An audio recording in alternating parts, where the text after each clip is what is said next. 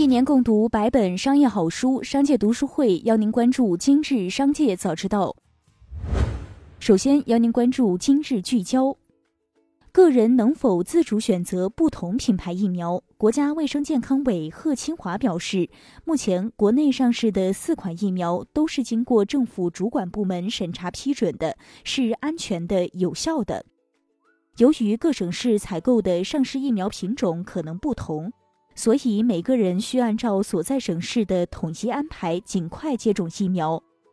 另外，关于不同企业生产的疫苗是否可以叠加或者替代接种的问题，还需要开展更多的研究后提出明确的政策措施。由于新 iPhone 的包装盒中没有充电器，苹果公司在巴西圣保罗州被处以近两百万美元的罚款，原因是违反了消费者法律法。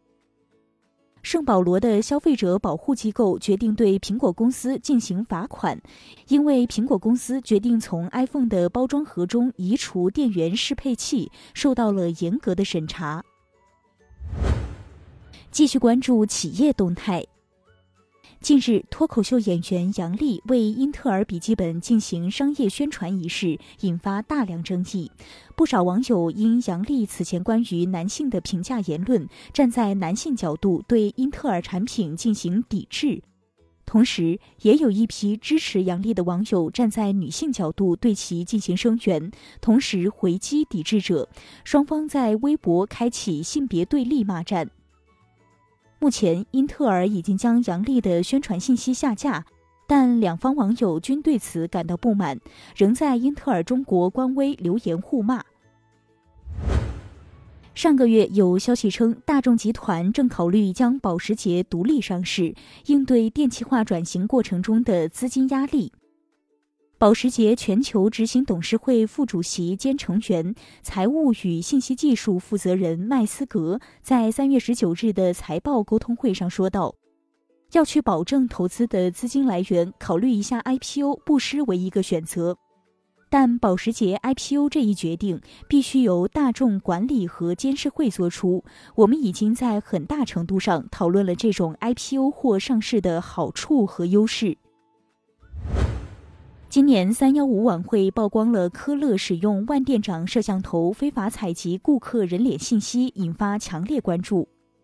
近日，江苏省张家港市市场监督管理局对辖区内商户进行专项排查后发现，名创优品等门店仍然存在类似情况。由于全球芯片短缺对三星 OLED 显示器生产的影响，iPhone 的生产可能面临中断风险。上个月，由于暴风雪来袭，三星被迫关闭了位于德克萨斯州的芯片制造厂。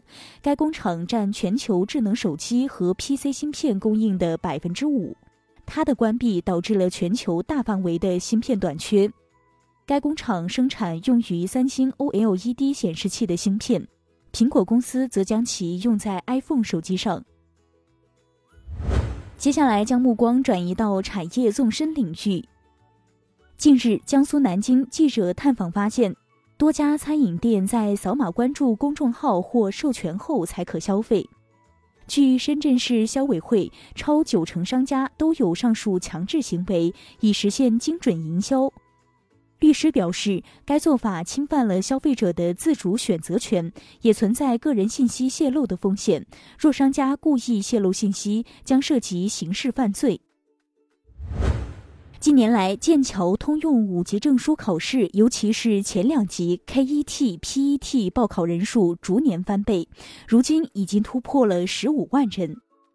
家长们趋之若鹜的背后，官方渠道报名一位难求，但有的培训机构却声称加价数千元就能提前锁定上海的考位，比考试报名费五百元溢价七八倍。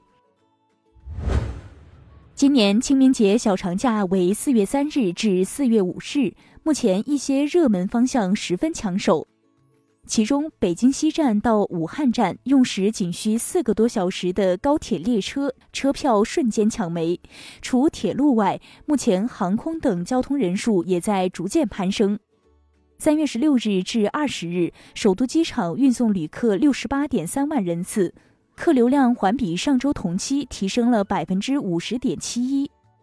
数据显示，目前五一期间出行的机票预订量已经达到二零一九年同期的两倍。